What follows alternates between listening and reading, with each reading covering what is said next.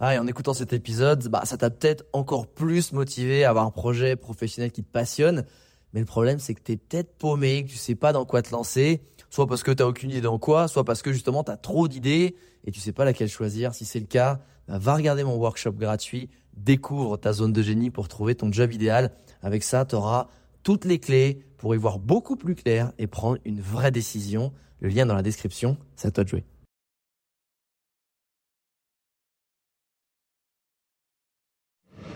Bienvenue dans le podcast Les Entrepoteurs, le podcast à la cool et sans langue de bois qui te partage les conseils pour réussir de façon saine et alignée avec tes valeurs dans l'entrepreneuriat et le freelancing. Dans ce podcast, je te partage les interviews inspirantes de mes potes entrepreneurs, mais également en toute transparence mes retours d'expérience, mes trouvailles du moment et mes propres méthodes pour développer mon business. Je m'appelle Alex Viseo et pendant près de 10 ans, j'ai été influenceur voyage pro.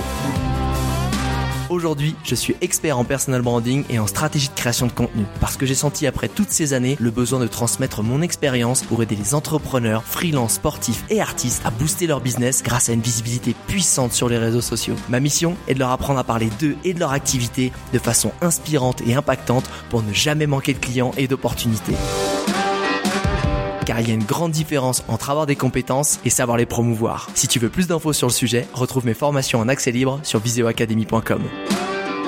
Maintenant, place au podcast. Salut les entrepoteuses et entrepoteurs. Aujourd'hui, je vais vous parler d'une thématique qui est en train d'exploser, dont vous en avez certainement entendu parler dans tous les sens, dans tous les médias, les NFT. Mais en gros, qu'est-ce que c'est? À quoi ça s'applique? Eh ben aujourd'hui, je suis avec quelqu'un de très influent qui m'a beaucoup inspiré, qui est très inspirant. C'est un photographe de renom, Johan Lolos. Il est, un des plus gros, euh, plus gros influenceurs francophones. J'ai bien francophone parce qu'il est belge.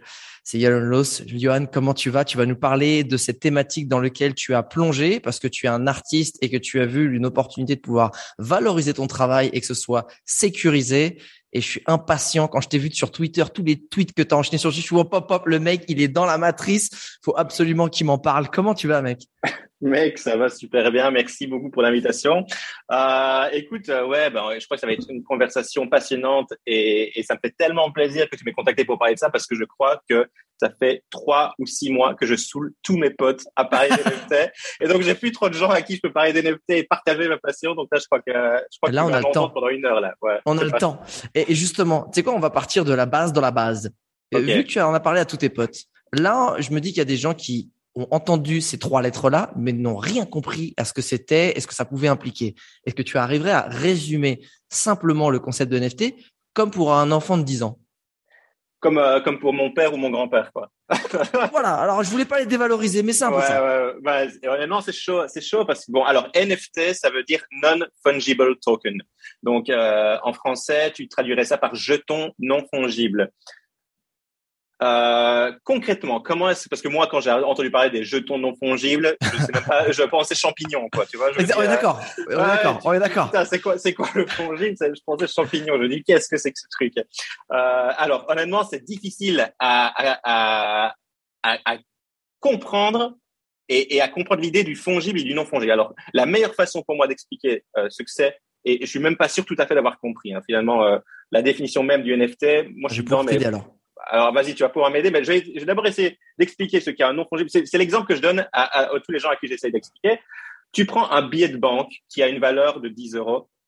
Euh, ça, c'est fongible. C'est fongible pourquoi? Parce que ce billet de banque de 10 euros, tu peux l'échanger par un autre billet de banque de 10 euros et si tu les inter si tu les interchanges tous les deux, tu peux pas voir la différence. Ils ont exactement la même valeur. Il y, en a pas un qui a une valeur plus grande que l'autre. De même, tu peux prendre ton billet de 10 euros et tu peux l'échanger contre deux billets de 5 euros. Et pareil, les deux billets de 5 euros et le billet de 10 euros, ils ont exactement la même valeur aux yeux du monde entier. Et, vu qu'il n'y a pas d'unicité, bon, pour être tout à fait exact, il y a un, certain trait d'unicité, c'est leur numéro de série. Donc ça, ça va leur donner un, un caractère unique. Oui, mais qui a l'utilité ne voilà, l'utilité ne représente rien et surtout oui, c'est ça. Les, personnes à part euh, à part pour les faussaires, pour mais alors, c'est quoi l'inverse? Quel est l'inverse? Alors, l'inverse. alors et c'est là c'est là que je galère plus pour expliquer. L'inverse, c'est quoi?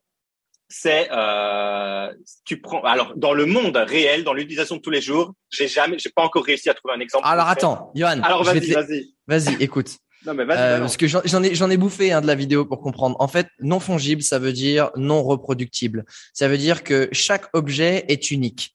Euh, comme tu dis, un billet de banque euh, n'est pas unique puisque ben, si tu en reproduis un, tu pourras l'utiliser de la même façon et de si tu montres un billet de 10 euros à n'importe qui, il aura la même utilité, la même valeur. Si dans le monde réel, tu vas prendre une œuvre d'art, on prend la Joconde. La Joconde n'est pas reproductible, il n'y en a qu'une. C'est-à-dire, elle est non fongible. Fongible, c'est reproductible et non fongible, c'est elle n'est pas reproductible. Il n'y a qu'un exemplaire qui a certes valeur et qui représente telle chose. Tu peux faire toutes les Jocondes que tu veux, ce ne sera jamais la Joconde. Tu vois, ce sera que des fausses, que des reproductions, parce que il n'a pas été autorisé la reproduction et finalement, ben les experts pourront te définir pour XX points de technicité, de peinture, de datage, de ce que tu veux, qu'il n'y a qu'une Joconde. Et en fait, c'est c'est au- c'est aussi simple que ça se fait. Quelque chose qui est fongible, c'est quelque chose qui est reproductible et qui aura la même valeur ou la même utilité. Tu peux le dupliquer à X nombre. Et quelque chose de non fongible est quelque chose de non reproductible et qui est unique dans son essence et son utilité. C'est aussi simple que ça. Et en vrai, c'est comme si tu disais, j'ai fait un NFT d'un iPhone. Et ben en fait, il y aura qu'un iPhone qui a cette euh, fonctionnalité-là avec cette couleur-là, et il n'y en aura qu'un. Donc il est non fongible. Et, et en fait, le moule de cet iPhone, il a été foutu à la poubelle, donc tu pourras pas en refaire. Et du coup, ce sera un NFT. Bon, Je si tu veux, pas. je deviens l'intervieweur et. et est-ce que tu as d'autres questions sur le sujet ou pas? Putain, là, tu m'as, bluffé, mec. Euh, écoute, euh, c'est une parfaite, c'est une par- un parfait cas de figure. Je, je pense que j'utiliserai à l'avenir. C'est très cool. Mais alors justement, moi je reprends mon petit rôle. En quoi en fait les artistes, comment un mec qui fait de la photo, qui fait de la photo sur justement euh, bah, les réseaux sociaux, parce que tu as été un énorme compte Instagram, c'est c'est grâce à ça que tu as pu percer, que, que que les gens ont pu te connaître et que tu as pu avoir des très beaux contrats aussi dans le monde physique. Euh, comment en fait on passe de je fais des photos sur Instagram à je crée des NFT Comment ça se passe? C'est quoi euh, Qu'est-ce qui se passe? Parce que là, là, on rentre dans le technique, tu vois. Là, ça Ouais, m'intéresse. ouais, mais bon. Euh, c'est une bonne question parce que bon, je, je je sais pas si c'est vraiment technique. En tout cas, ça va me permettre de, de, de pendant deux minutes donner un petit historique de la chose. Donc, Ah. pour ceux pour ceux qui qui ne me connaissent pas, euh, effectivement, comme tu l'as vite mentionné, j'ai commencé via Instagram. Donc, j'ai toujours été dans la photo. Ça fait depuis 20 ans je prends des photos. Euh, mais quand j'ai commencé à voyager en 2013 j'ai vu une opportunité de euh, voyager à moindre frais, voire gratuitement. J'étais en Australie et Instagram était en train de, de démarrer. Et, et on parlait pas encore d'influenceurs, on parlait pas d'instagrammeurs, euh, mais j'ai vu une opportunité et donc j'ai vraiment tout donné, toute ma stratégie. Franchement, je, je résume en deux minutes. hein. Il y a un TEDx disponible sur YouTube si vous voulez voir un peu plus. Euh, Oh, le euh, mec, il place qu'il est passé sur. TEDx. Ah Voilà, On adore, euh, on adore cadeau. ça. Mais donc, je, mettrai, en mais tu sais gros- quoi, je mettrai le lien de ce TEDx dans la description de ce podcast. ah bah voilà, c'est nickel. Merci. Exactement. Et donc, j'ai vu une opportunité et donc j'ai vraiment pendant deux ans, j'ai passé un an en Australie, un an en Nouvelle-Zélande, pendant deux ans, j'ai tout donné pour essayer de euh, d'avoir euh, my name out there, de- d'avoir mon petit nom euh, qui, Et tu as qui- clairement réussi. Merci. Et, et donc, très vite, j'en suis arrivé à un point où, quand j'étais en Nouvelle-Zélande, au bout d'un an et demi de voyage, j'avais atteint déjà les, euh, les 100 000 abonnés sur Instagram. Et donc, tout ça m'a à l'époque était déjà énorme. Ce qui était ouf. Alors attends, en plus, eh, on fait du teasing. On dit Johan Lolos, mais pour ceux qui le connaissent pas, vous le connaissez peut-être sous son nom d'Instagrammeur. Donc c'est le backpacker. Voilà, le backpacker. Donc ceux qui ne nom- connaissent pas, mon nom d'artiste. son nom d'artiste. Euh, mon nom d'artiste, ouais. Euh, et donc, on était, euh, on- est en, en mars 2015 sur Nouvelle-Zélande. J'ai un peu plus de 100 000 abonnés déjà sur Instagram. Et, et là, j'ai vraiment mes premiers clients qui commencent à me contacter. Et, et ces premiers clients, c'est souvent des offices du tourisme. euh, voilà, c'est des petites marques. euh, on cherche des deals, quoi. Et donc, moi, début 2015, je me dis, génial. Euh, bah, je suis voyageur dans l'âme. Mais je suis aussi photographe dans l'âme et je vais pouvoir mêler mes deux passions et vivre de ces deux passions, quoi. Donc, depuis 2015, aujourd'hui, je vis euh, de la photo. Euh, je- tu tu m'as introduit comme un influenceur. C'est plus du tout un mot que, Je- qui me plaît. J'ai dit photographe. J'ai dit un artiste photographe, il me semble. Alors, on parie un million d'euros. Comme Merde, ça, quand tu l'écouteras, quand tu l'écouteras dans le dans le montage. Peut-être dit ça. Non, mais c'est pas grave, c'est pas grave parce que euh, ça me permet de toute façon de, de réagir et d'expliquer. Moi, c'est vrai qu'un influenceur aujourd'hui, c'est comme ça que beaucoup de marques et que la plupart de, mes- de mes clients m'appellent aussi. Mais moi, ça me saoule tellement, euh, pas parce que j'aime pas les influenceurs, même si j'ai beaucoup de réserves à ce sujet-là, mais parce que je me vois pas du tout moi comme un influenceur. Alors certes. Euh, une grande proportion de mes revenus, encore jusqu'à aujourd'hui, proviennent de ce monde d'influence et, d'Instagram parce que euh, je prends un, des derniers exemples en date, c'est euh, l'Office du tourisme de Grèce en juin dernier qui avait fait une grosse campagne pour, euh, repousser le tourisme après le Covid. Moi et d'autres, ils m'ont appelé pour partir une semaine en Grèce et faire la promotion de la Grèce. Voilà, là, c'est de la pure influence. Je leur ai pas vendu des images à la fin, donc là, on n'était pas du tout dans un, dans un rôle de photographe. Pourquoi est-ce que ce genre de métier me saoule ou de, de, ce genre de contrat me saoule, c'est parce que euh, alors certes c'est génial hein, d'être de, de, voyager en Grèce et d'être grassement payé pour faire la promotion. En plus la Grèce c'est mon pays, je suis grec, donc euh, d'autant plus j'étais encore plus euh, heureux ah et honoré que la, que, que, que la Grèce m'appelle pour aller faire la promotion de la Grèce auprès des, des, des voyageurs francophones. Donc j'étais vraiment très honoré, mais ça reste un métier, ça reste un boulot. Et quand on va sur place, euh, bon, tu en as déjà parlé mille et, mille et une fois. Hein, ceux, qui ceux qui suivent connaissent un peu les, les, les aspects négatifs du boulot. On, on voyage plus, quoi. On est là, on a cinq jours, six jours, sept jours maximum. On a une to-do list à respecter pour le client. Et, et, la plupart du temps, malheureusement, les clients sont vraiment trop relous, quoi. Et, et ici, en l'occurrence, en l'occurrence, ça s'est très, très, très mal passé. J'ai tellement ouvert ma gueule euh, sur tout ce qui s'est mal passé là que finalement, euh, bah, je crois qu'on ne bossera plus jamais ensemble, quoi. Parce que je, voilà, je, suis quelqu'un de très transparent, très, très honnête. Et alors, ça s'est pas mal passé sur le voyage, mais c'était la logistique, la production, enfin tout ça. Il y a eu énormément de problèmes. Et donc moi, c'est énormément de sources de tracas. Je suis là, je suis toujours, j'essaie d'être toujours très pro avec tout ce que je fais, tous mes clients. Mais là, c'était tellement de tracas de, de voir que je, je, le client n'était pas content avec ce que je faisais euh, par rapport à tous les autres qui respectaient tout et qui, qui suivaient à la lettre ce qu'on leur a demandé. Moi, j'ai écouté, je peux pas faire ça parce que ça correspond ni à ma ligne éditoriale, ni à ce que je fais, ni à ce que, enfin, je voulais pas, j'étais pas du tout en accord avec ce qu'ils me demandaient de faire. Donc, je l'ai pas fait. Et donc, forcément, ils étaient pas contents. Et bref. Et donc, moi, pour moi, dans ma tête de mec professionnel qui veut faire plaisir à ses clients, je suis toujours constamment en train de me dire putain, putain, putain, mon client m'aime pas ou euh, je suis en train de décevoir potentiellement un Enfin, bref, c'est pas, c'est pas gay, quoi. Et donc, bon, ça arrive rarement hein, que mes clients, euh, ça se passe euh, mal avec eux. Ça arrive rarement, voire quasi jamais. Tout ça pour dire que ben, ça, c'était une mauvaise expérience. Euh, ouais, et puis, on avait cette mauvaise expérience là. Euh, quelques mois avant, c'était faire la promotion euh, de, de, de, des, euh, des comment est-ce que tu dis des, des, des fonctionnalités photos de, de, smartphone, tu vois, pour une marque de smartphone. Bon là, on est plus dans mon dans, dans mon élément. On parle de photos, euh, la marque de smartphone me contacte parce que je suis photographe et il me demande vraiment de mettre en valeur les éléments photographiques, les fonctionnalités photographiques d'un smartphone. Donc là, je me retrouve un peu plus, mais on est toujours un peu dans, dans un aspect qui me déplaît, qui est vraiment un peu de la publicité. Et voilà, finalement, moi, c'est pas ça. Moi, je suis, moi, mon kiff, c'est d'être photographe, d'aller photographier le monde, de documenter le monde et de partager ça. Alors, je dis partager, mais finalement, c'est ça la finalité de. J'avais dit que je ferais deux minutes, mais on est déjà à dix minutes. Hein. Je, je, fais mon euh, Steven Esteller. Mais dis, mais, dis, exactement. mais pour l'instant, tu es sur les clous, parce que Steven, il part dans les dans les dans les histoires, ouais, c'est annexes en permanence ça, que je suis obligé de driver, je lui mets les taquets, mais pour toi ça va. On avance okay. sur la bonne direction. Donc, je, je, je, termine vite, vite fait avec ça. Euh, non, mais tout ça pour dire que euh, j'ai perdu mon fil là du coup, mais que j'avais si. envie j'avais envie vraiment de pouvoir me concentrer sur ce que je faisais. Malheureusement, la réalité pour tous les photographes du monde entier, et quand je dis tout, j'inclus 90 90, 90%, 95% des photographes du monde, ou en tout cas de ceux que je connaisse, on galère tous à vivre de la photo. Je veux dire, quand tu es photographe et que tu veux vivre. Alors, qu'est-ce que tu appelles justement de, de, vivre de la photo? C'est ça, je vais expliquer. dans les... quand, tu veux, quand tu veux vivre de la photo, et ça n'inclut absolument aucune notion d'influence et de promotion sur Instagram ou de post sponsorisé ou de voyage de presse ou tout ce que tu veux. On parle vraiment, tu fais des photos, tu vas vendre ta photo. Alors tu la vends sous la forme que tu veux. Ça peut être un tirage, ça peut être un papier, euh, un livre, ça peut être une licence photo à un client. Tu la vends sous la forme que tu veux, mais c'est quasi impossible. Alors, encore une fois, on a tous c'est relatif, on a tous notre, échelle. Il euh, y a des gens qui vont être très contents de gagner 1000 ou 1500 euros par mois. Moi, je sais que je m'en contente pas euh, dans, mon, style de vie actuel.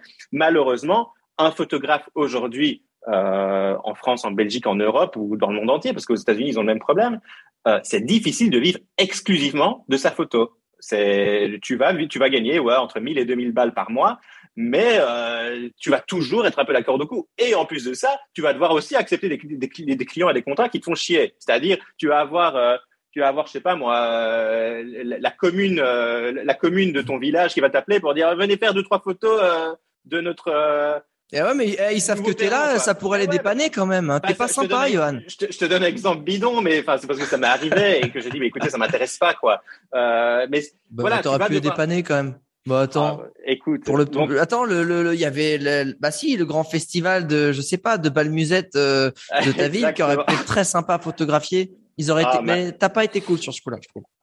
désolé, désolé la commune, euh, la commune où je vis. Euh, mais tout ça pour dire que vraiment c'est difficile de vivre de la photo. Et et moi, il y a un, un genre photographique qui me passionne plus que tout. Moi, c'est vrai que j'ai commencé un peu dans le paysage et que et que les gens me connaissent plutôt pour le paysage et, le voyage en général. Mais moi, je suis passionné par la photo documentaire et le photojournalisme. Et j'ai pas mal de potes photographes documentaires qui qui sont sur Instagram, mais vite fait. Enfin, en tout cas, leur business model ne repose pas du tout sur Instagram. Et donc moi, connaissant un peu les réalités du métier et, euh, et à quel point ça peut être difficile avec la presse qui meurt, etc., etc. Moi, je vais souvent poser la question comment est-ce que tu fais pour vivre de ta photo, quoi? Toi qui pars euh, je sais pas moi, trois mois faire un reportage en Laponie pour aller documenter, euh, pour aller documenter les populations en Laponie. Tu passes trois mois, c'est autofinancé parce que t'as pas un organisme de presse qui va te dire on va financer trois mois de voyage. Non, toi, le photographe, tu vas autofinancer ton projet, tu vas te payer 5, 10 000 balles pour le financer, puis tu reviens et tu as une mission, c'est vendre ton projet, quoi. Mais c'est galère. Enfin, tu vas y arriver. Tu vas peut-être avoir un magazine.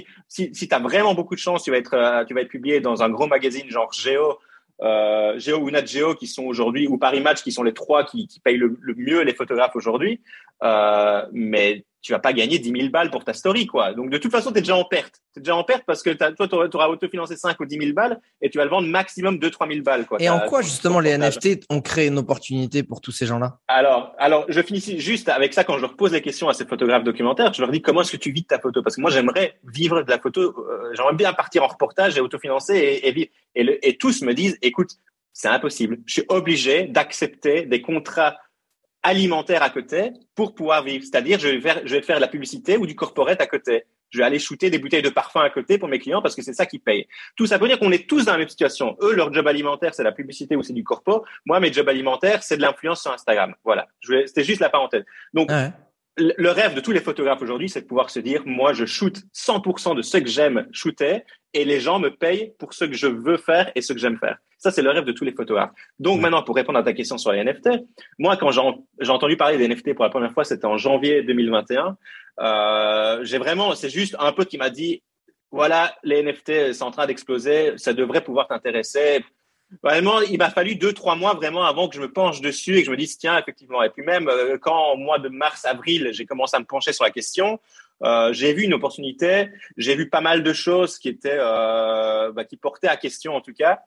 Et puis, il m'a vraiment fallu, j'ai vraiment voulu prendre le temps pour étudier ça. Et donc, pour vraiment répondre à ta question précisément, pourquoi les, en quoi les NFT peuvent vraiment dépanner les photographes ou les aider dans leur, dans, leur aboutissement ou dans leur bien-être personnel, c'est, ben, les NFT, c'est, bon. Alors, les NFT, c'est une technologie énorme qui inclut notamment le crypto art. Ok, donc on va revenir un peu sur la, technologie NFT plus tard.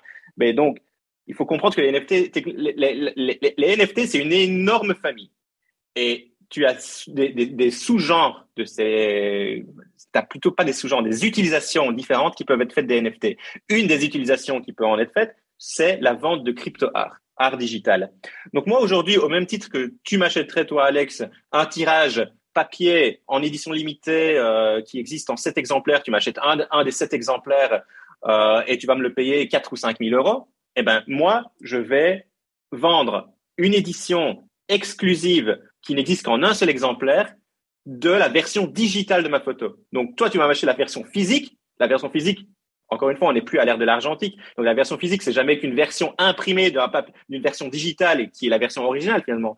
Mais moi, je vais vendre la version originale de cette photo, qui est en fait la OG quoi. C'est, il n'y a pas plus original que le, fichier original. Si, si, si c'est l'euro, mais bon, l'euro, c'est jamais qu'un, c'est jamais qu'un fichier brut qui, de, qui doit encore être développé. Donc, une fois que le fichier est développé, qu'il a été donc processé dans Lightroom, tu as un JPEG qui est créé et ça, on estime, les photographes, on estime que ce JPEG, ça devient le fichier original absolu d'une photo.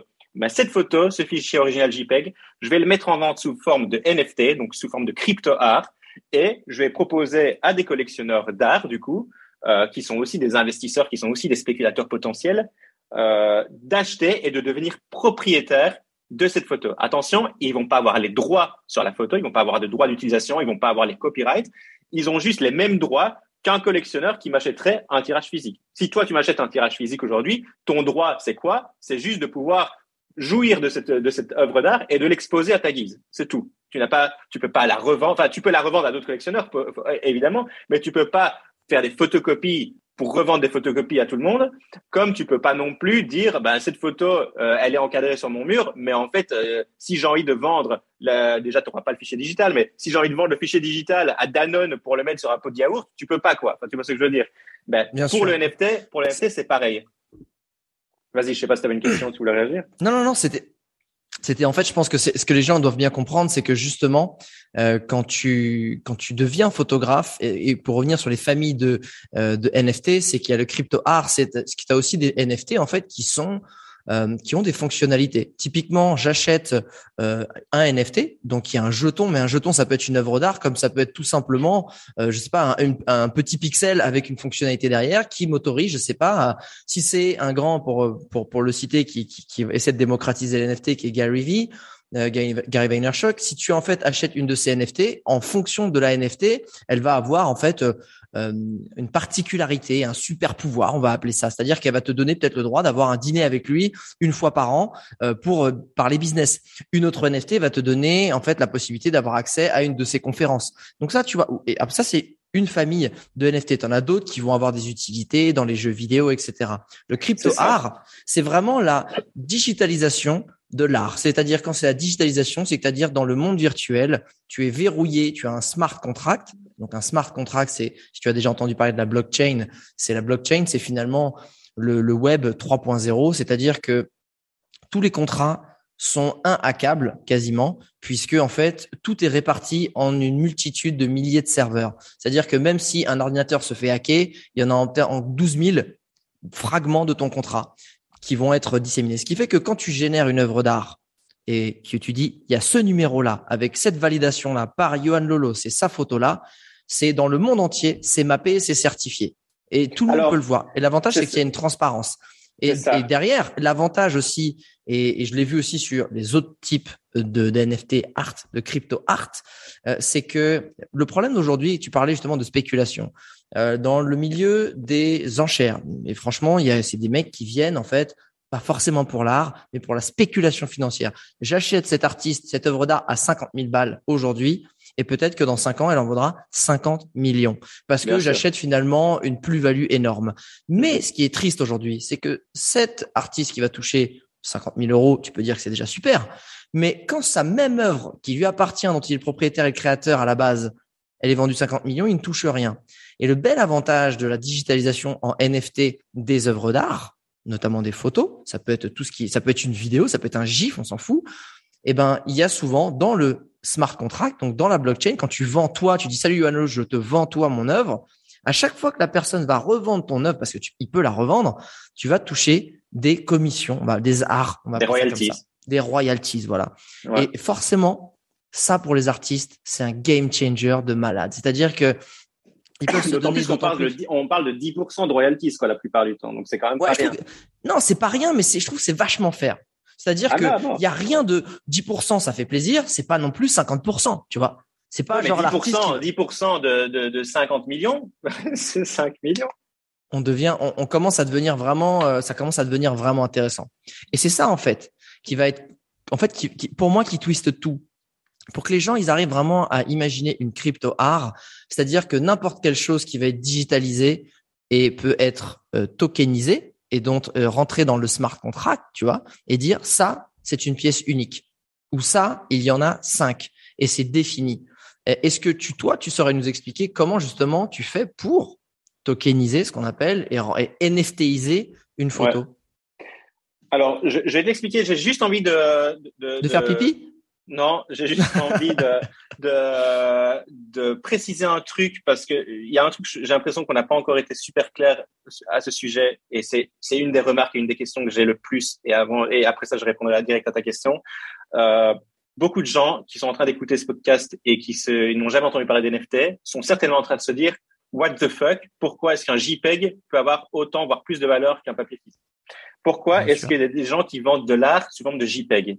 C'est une question que je me suis posée et c'est une question que tout le monde va se poser euh, lorsqu'on parle des NFT et, et c'est très important de d'y répondre. Alors ici, évidemment, moi je suis photographe, on parle de la photo. Euh, quand on parle de crypto art, on parle pas que de photographe, même si pour, moi la, la, photo a absolument euh, tout son sens dans les NFT et est tout aussi légitime que les autres. Mais je vais, je vais développer mon sujet ici. C'est que imaginez maintenant un, un artiste euh, qui fait de la 3D ou de l'animation 3D. Exactement. Pour lui, c'est impossible. Le, ce mec, depuis la nuit des temps, en tout cas depuis que les, les, les, outils 3D existent, ce mec ne pouvait pas vendre de l'art sous forme physique. C'est littéralement impossible vu qu'il vend de l'animation 3D. Il peut, il peut pas se dire, je vais imprimer mon animation, mon illustration, mon animation 3D et la vendre à quelqu'un sous, sous un cadre. C'est impossible. Donc aujourd'hui, grâce au NFT, ce mec, cet artiste peut se dire, enfin, il y a quelqu'un à qui je vais pouvoir vendre mon œuvre originale comme je l'ai créée, comme je l'ai pensée, comme je l'imaginais, et quelqu'un va acheter et il va la Et pas comme un studio me l'a imposé ou m'a demandé de faire et que je suis obligé de mettre ma technicité et mes skills au service d'un studio, d'une marque, comme tu l'as dit. Et je vais plus loin dans ta réflexion parce que c'était une excellente réflexion de what the fuck, enfin, qu'est-ce que, pourquoi tu veux que j'achète? Euh, 5 000, 10 000, 1 million, un JPEG que je peux faire copier-coller ou imprimer écran et je le mets dessus? En fait, il faut comprendre qu'une chose, c'est que les œuvres d'art que tu achètes, euh, on, on, enlève les NFT les œuvres d'art que j'achète, les, les Lamborghini que j'achète, les, les Rolex que j'achète, c'est finalement un signe extérieur de richesse qui te positionne. Même si tu as un Mac et que tu vas dans un café, ça te positionne différemment que si tu arrives avec ton vieux Asus et ton vieil Android claqué. Je suis désolé, c'est comme ça. Parce Prends que ça, Asus. Non, non, désolé Asus, mais tu vois, c'est vraiment euh, claqué en plus le pauvre, putain les pauvres. Euh, mais il en faut parce que ça permet aussi d'avoir euh, un prix d'appel qui est beaucoup plus, enfin beaucoup plus bas pour ceux qui ne peuvent pas se le permettre. Mais justement, ceux qui ont un iPhone, qui ont un Mac, etc. Hey, salut, je suis tel, je suis, je suis un freelance, tu vois, qui se démarque ah, dans la société, etc. Quand j'ai une Ferrari, c'est salut, j'ai réussi dans la vie. Eh bien, quand tu pars de ce principe-là, que quand j'achète une œuvre d'art, c'est pour la mettre chez moi et quand j'invite des amis importants, des potentiellement des, des du business, tu vois, des, des contacts de business que j'invite chez moi qui voient que j'ai des œuvres d'art, tu pèses dans le game, t'es crédible et ça participe à ton évolution, à on va dire ta réputation globale. Maintenant, si tu prends ça en compte et tu prends en compte que plus ça va, plus le monde se digitalise, vraiment, plus ça va, plus on est dans la matrice. je veux dire, on est à moitié des cyborgs, on a un téléphone dans la main, il n'est pas encore greffé, mais potentiellement ça fait flipper, mais ça va venir. Eh bien, Aujourd'hui, on est sur Internet. Il y a quelque chose qui va se développer qui s'appelle le métaverse, qui va en fait qui va rendre Internet d'ici 5-10 ans totalement obsolète. C'est-à-dire qu'au lieu d'aller sur un écran flat et, et, et 2D sur ton ordinateur, plus jamais tu vas faire ça. Tu vas mettre des lunettes à réalité augmentée pour l'instant, il y a Facebook qui est très bien positionné dessus puisque euh, ils ont les Oculus. Et tu vas juste te connecter sur ton chez toi, sur comme si tu avais un site web, comme si tu avais un disque dur de storage, tu vois, enfin un cloud, sauf que ton cloud au lieu de ressembler à un espèce de truc Excel trop moche tout pourri, ça va être un peut-être ça va être peut-être une jungle avec des pyramides où il y a des éléphants roses qui tournent autour et des et des mecs qui font du snowboard pour descendre ta pyramide. Ça sera ton chez toi. Attends, mais moi je peux, je peux ajouter là-dessus, je pense que les gens ont plutôt plutôt plutôt que de rester chez toi pour aller sur ton Excel avec ton Oculus, je pense, et je dis pas que c'est bien, hein, parce que moi j'ai mon avis euh, qui est assez négatif là-dessus, mais malheureusement on peut rien faire parce qu'on va aller vers là. Voilà, tu peux, tu, tu, t'as pas le choix. Mais je pense que les gens vont plus aller se balader sur les Champs Élysées, faire, aller acheter des fringues. Je pense qu'ils vont mettre leur Oculus, rentrer dans une boutique virtuelle avec leur Oculus, avec leur avatar qui se sont créés euh, qui sera totalement 100% virtuel et, ils vont alors là, avec leur avatar acheter leurs fringues. Mais alors ça c'est dans les dans les travers clairement les travers. et, et, je finis, et je finis juste parce que tu m'as foutu en l'air mon explication, ah, mais je vais revenir dessus. mais j'y reviens. J'y vais, tu vois, j'y revenir.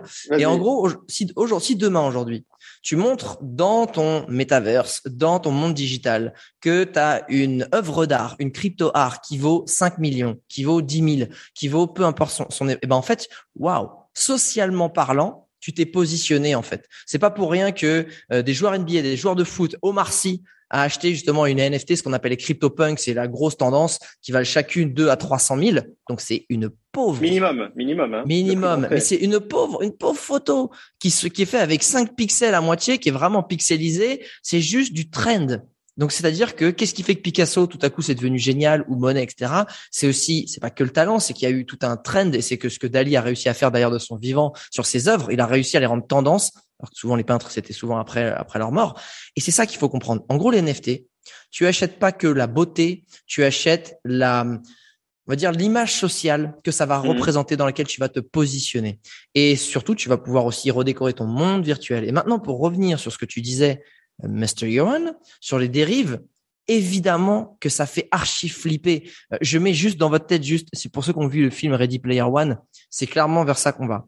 Le problème, c'est que si tu es un gamin, ton père est alcoolique, et que tu as réussi à te, à te procurer bah, les Oculus à 300 balles pour aller dans ton metaverse, et qu'en plus tu vis dans un appartement euh, à moitié glauque et à moitié euh, de la moisissure sur les portes, bah jamais. En fait, tu, tu vas vivre ta, ta meilleure vie dans le metaverse, tu l'enlèves, tu te fais à moitié taper sur la gueule, tu es dans un endroit glauque, plus jamais tu sors du metaverse. Et c'est là, là la grande, la grande, euh, la grande dérive, le, le grand Mhm. problème qu'il peut y avoir. Et, et clairement, clairement, je là-dessus, je, je te rejoins. Mais il y a aussi, et c'est aussi pour ça qu'on qu'on est là aujourd'hui sur ce podcast, c'est de se dire, il y a aussi une beauté là-dedans. Il y a aussi une beauté de se dire, il y a des gens qui ont des trucs dans leur tête qui sont complètement tarés et qui sont artistiquement incroyables et qui vont enfin pouvoir être monétisés et qui en plus vont pouvoir aller plus loin. Parce que qui dit ils ont des fonds, qui dit ils vont pouvoir nourrir leur art et aller plus loin, s'acheter des, aller, aller s'inspirer, aller faire des voyages initiatiques, aller tester des technologies et ça va être fou. Et c'est aussi ça aujourd'hui. Et moi, ma question justement, c'est quelle est toi en fait ta stratégie sur la tokenisation de ton œuvre? Est-ce que justement aujourd'hui tu vas te dire, je vais partir trois mois, euh, pour reprendre l'exemple de la Laponie, mais je vais partir trois mois, je sais pas, au Vanuatu, en Papouasie, au fin fond du Botswana pour aller euh, documenter une série de NFT, enfin de photos qui vont devenir des NFT parce que tu sais que tu vas pouvoir potentiellement les vendre un certain montant. Comment tu, c'est quoi ta strat là-dessus? Euh, alors la strat, elle n'est pas tout à fait, euh, elle n'est pas tout à fait écrite encore, elle n'est pas tout à fait définie parce que. Euh, On est en train d'écrire l'histoire aussi, donc c'est normal. Ouais, mais j'ai pas encore eu l'occasion de- d'expliquer ça, mais c'est vrai que euh, ici on enregistre ce podcast, on est le 17 décembre. Ça fait à peine trois semaines que je vends des NFT, donc ça fait quasi un an que je, que je suis de très près tout ce qui Ah. se passe. Ça fait un an que j'ai entendu parler des NFT. Ça fait, je me suis documenté comme jamais pendant six mois, et ça fait trois mois que je suis ultra actif. Et on n'a pas encore prononcé le mot magique. Je vais le prononcer maintenant. C'est Twitter, euh, parce que Twitter. Euh, bon, pour ceux qui me suivaient ou qui me suivent sur Instagram, vous avez certainement pu remarquer que ça fait trois ans que je suis quasi absent d'Instagram. Je poste vraiment euh, très euh, euh, sporadique. De, exactement, c'était le mot que je cherchais de façon sporadique. C'était le, je, je pose de façon sporadique parce que pour moi Instagram est devenu euh, beaucoup de choses plus négatives que positives et voilà, je, je, je- ça, ça ne me, ça ne m'épanouit plus. Et, et si vous vous demandez mais où est-ce qu'il est passé putain, en fait je suis sur Twitter. Je passe énormément de temps sur Twitter. Ça fait depuis le mois de septembre, je suis, je suis voilà, c'est devenu mon Et travail. pourquoi alors du coup? Pour- pourquoi, Alors en fait? Pourquoi Parlons-en. Alors, donc, quand j'ai entendu parler des NFT pour la première fois, euh, très vite, je me suis informé sur ce qu'était les NFT, sur leur utilisation, et je voulais comprendre tout. Et, en faisant des recherches, très vite, je me suis rendu compte qu'il y avait une énorme communauté de aussi bien d'artistes que de, que de collectionneurs, que de influenceurs NFT, et tous ces gens-là interagissaient entre eux sur Twitter. Je ne sais pas pourquoi ils ont choisi Twitter. Bon, Twitter, historiquement, ça a toujours été un peu le réseau social des crypto-addicts ou des crypto, euh, des crypto-geeks, quoi. Eh, Tous ceux qui veulent un peu suivre la- la- l'actu euh, crypto, euh, Bitcoin, etc. Ça s'est toujours un peu passé sur Twitter. Moi, je suivais deux, trois comptes comme si par, par-ci, par-là. Je suis dans les cryptos depuis 2017, euh, mais en mode gros holder de fou. J'ai jamais rien touché, j'ai jamais rien tradé. Mais je, voilà, je savais que ça se passait sur Twitter. Et puis quand euh, je me suis renseigné sur les NFT, j'ai vu qu'ils étaient tous sur Twitter et que c'était assez incroyable de voir qu'il y avait vraiment une réelle communauté. En fait, il y a plein de communautés. Donc, encore une fois, les NFT, c'est une énorme famille. Et puis, tu as tous les petits genres différents. Et NFT photo, c'est une famille, une communauté à part entière. Et donc, euh, j'ai vraiment commencé à suivre deux, trois comptes. D'abord des artistes et puis des collectionneurs. Et puis, je voyais qu'en fait, il y avait un truc il y avait un truc magique qui se produisait. Et vraiment, j'ai tout à fait honnête, d'un point de vue extérieur, parce que je me considérais pas encore faire partie de cette communauté, d'un point de vue extérieur, je me disais, what the fuck? J'avais littéralement l'impression, et je le disais à tous mes potes, je me dis, putain, ils sont tous en train de se sucer la bite l'un l'autre. Je comprenais pas. Je, je, je, je, je te jure, je Ce voyais qui est pas gens- désagréable, tu sais. Ce qui est pas, c'est pas, désagréable. ouais, c'est ouais, écoute, euh, désolé pour euh, les petits, les, les oreilles euh, de, de, de, de jeunes enfants qui nous écoutent, mais, euh, mais Sur vraiment, il y a pas de, y a peu, de chance. c'était hallucinant, c'était limite débectant, encore une fois, d'un point de vue extérieur. Et je me disais, j'avais l'impression, euh, parce qu'encore une fois, je viens d'un monde qui est aujourd'hui mon monde, c'est Instagram, je vais résumer mon monde à Instagram, en tout cas ces dernières années, où Instagram est devenu un monde, comme tu dis, ça se tire dans les pattes, c'est de la jalousie à n'en plus finir, c'est une compétition de malade mental, c'est énormément de non-dits et, et, et en gros, toutes les félicitations que tu peux lire sur Instagram et tous les gens qui sont contents. Putain, typiquement, une influenceuse qui vient commenter sous le post d'une autre influenceuse parce qu'elle vient d'avoir un, super contrat en or. Tu peux être certain à 100% que l'influenceuse qui commente est un peu deck, quoi. putain, pourquoi c'est pas moi Et puis, il veut juste se positionner pour dire coucou, je suis là, quoi. Exact, exact. Et, donc, je viens de ce monde-là et, je suis super nostalgique d'ailleurs du, du, de Instagram de 2014-2015 qui était ultra bienveillant où euh, il n'y avait pas encore cet esprit de compétition, il y a, on parlait pas encore d'influenceurs, c'était juste des potes sur Instagram qui se connaissaient pas spécialement dans la vie réelle, mais qui ont appris à se connaître euh, finalement en vrai dans la vie réelle grâce à Instagram, qui sont, enfin moi typiquement, j'ai rencontré plein de potes grâce à Instagram où on s'organisait des sorties dans les montagnes pour aller faire des photos quoi. Et, et je suis tellement nostalgique de ce moment-là. Et ben aujourd'hui sur Twitter, c'est ce que je vis. Mais quand j'ai vu, quand j'ai découvert ce qui se passait sur Twitter, je me dis putain, c'est pas possible. Les gens, en fait, c'est tous des artistes qui ont vu que euh, bah il y a toujours hein, des artistes qui sont plus plus ou moins mieux positionnés et qui vendent plus ou moins bien que plus, mieux ou, enfin, bref, putain, je me suis perdu dans ma, dans ma phrase. Mais non, qui vendent mieux bien. que d'autres, voilà. Et du coup, ils vont dire ah bah je vais me raccrocher un peu à sa popularité pour pouvoir en bénéficier. Et donc moi je me dis putain c'est pas possible. Tu, le mec il est en train de dire oh trop bien félicitations blablabla. Et je me dis non c'est pas possible. Il, est juste là pour euh, pour lui lécher le cul et, et, et vraiment je me dis si c'est vraiment la seule façon de de, de, de, de procéder pour pouvoir s'intégrer à cette communauté, si je le fais je vais me haïr au bout de 24 heures si je suis en train de tweeter et, et, retweeter tout le monde et féliciter tout le monde pour ce qu'ils font, alors qu'en fait j'en ai rien à foutre, parce qu'encore une fois, je n'étais pas encore dedans, je vais me détester au bout de 24 heures. Et j'en parlais avec plein de potes. Je me dis, putain, regardez les NFT, mais malheureusement, j'ai l'impression que pour réussir, c'est la seule façon de faire. Il faut aller sur Twitter et il faut euh, retweeter tout le monde et partager euh, ce que tout le monde fait. Et, et, moi, je suis pas comme ça dans la vie. Je suis, je suis assez, euh, je suis assez solo et, et, et surtout, je suis, euh, je vais pas, je vais pas faire le lèche-cul avec un mec dont j'en ai rien à foutre. Quoi. Si je l'aime pas, je l'aime pas et voilà. Euh, ça me parle. Bref, donc je vois ça depuis et je me dis putain bon je vais quand même essayer quoi. Parce que je, encore une fois je garde quand même en tête mon rêve absolu qui est de vivre de ma photo et de mon euh, et, de ma passion et de plus avoir à euh, accepter des contrats des contrats bidons. Donc je dis je vais quand même me donner allez une semaine pour voir pour au moins essayer de comprendre. Je voulais avoir mon vrai mon propre avis. Bon mindset. J'essaye et j'y vais vraiment très timidement quoi. Genre euh, un petit like par-ci un petit une petite par-ci quoi un petit watt dans le huc par là ici, un petit watt dans le cul par là. Ok. Et, et, et, et j'en profite aussi pour envoyer quelques DM à des artistes euh, qui avaient déjà fait pas mal de ventes en disant écoutez, euh, enfin, est-ce que euh, est-ce que je suis le seul à penser que tout le monde est en train de se faire d'être lèche-cul ici et c'est un peu hypocrite ou, ou bien c'est vraiment la seule façon? Et, et en fait plus j'envoie des DM, plus les gens me disent ben non effectivement j'ai au début j'ai un peu eu cette cette sensation là, mais en fait une fois que tu fais partie de cette communauté, tu vas voir à quel point c'est abusé et vraiment, je pèse mes mots, c'est abusé de voir la bienveillance et, et la, la solidarité qu'il y a. C'est ça, en fait. Dans cette communauté. Je dis, vraiment, j'y croyais pas, mec. Et donc, j'ai commencé à me prendre au jeu. Et donc, j'ai commencé à, à. Lécher des culs? Pas lécher des culs, mais en tout cas, à, à adopter les codes. Parce qu'il y a des, bon, sur Twitter, dans le monde NFT, tu as des codes. Typiquement, tous les matins, on se souhaite GM. GMGM, qui veut dire good morning. Donc, tu vas pas dire good morning sur Twitter, tu vas mettre juste GM. C'est un code. Il faut l'adopter. Donc, tous les matins, on est tous en train de se dire GM, GM, GM l'un à l'autre. Ça sert à rien, mais c'est un signe d'unisson, d'unité. Euh, ça plein de codes. Tu as un autre code qui s'appelle WAGMI, W-A-G-M-I, WAGMI. Donc, chaque fois que tu vois WAGMI sur Twitter, ça veut dire We all gonna make it. On va tous réussir. Et donc. C'est génial, ça. Et donc, c'est plein de petits codes comme ça que tu commences à adopter. Et donc, plus tu l'utilises, plus les gens de, de, ta communauté vont réagir aussi avec toi. Et donc, tu as vraiment un élan solidaire qui est en train de se créer parce que c'est quelque chose qui, qui il m'a fallu plus ou moins un mois ou deux pour vraiment, euh, pour vraiment bien le prendre conscience exactement. Mais si tu finis toutes mes phrases, c'est génial. Mais, mais on est connecté, non, mais ouais, ouais, je, je le sais, mais oui. Et, et vraiment, j'en ai pris conscience, mais il n'y a pas.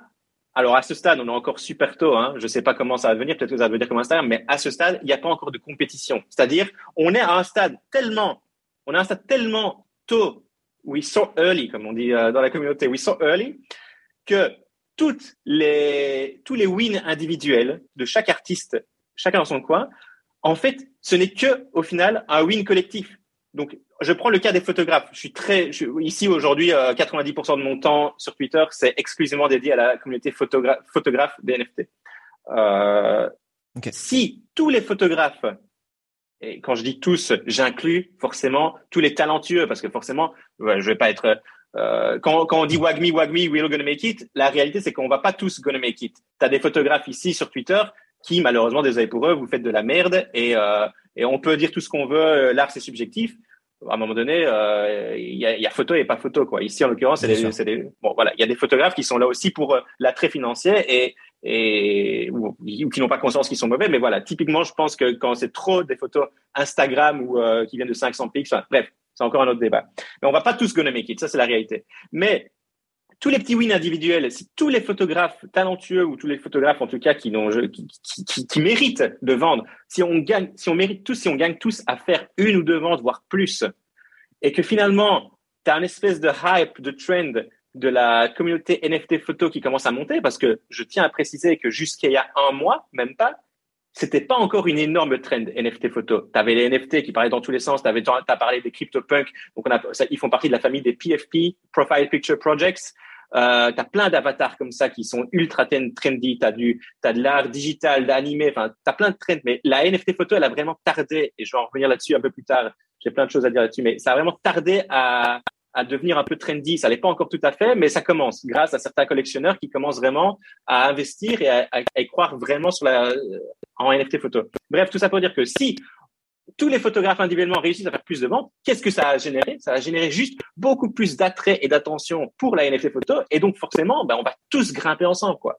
Donc ça n'a absolument aucun intérêt pour qui que ce soit euh, en tant que photographe de dire putain, ce mec il vient de vendre pour 10 000 ou 20 000 balles euh, de 20 000 euros de NFT et moi je suis toujours dans mon coin à rien vendre, je suis trop deg. Non mec, sois heureux pour lui, legit, euh, vraiment de façon honnête et, et honnête, il n'y a rien d'autre à dire, parce que grâce à lui ou grâce à elle, ben, s'il continue à faire plus de sel, ben, tu as d'autres collectionneurs qui vont avoir des yeux rivés sur la NFT photo et, finalement, encore une fois, on est tellement tôt dans le truc on est tellement tôt dans le truc que voilà, si, si, vous écoutez, si vous êtes un peu dans la crypto, vous connaissez Coinbase forcément. Coinbase a annoncé il y a deux mois qu'ils allaient sortir leur plateforme NFT.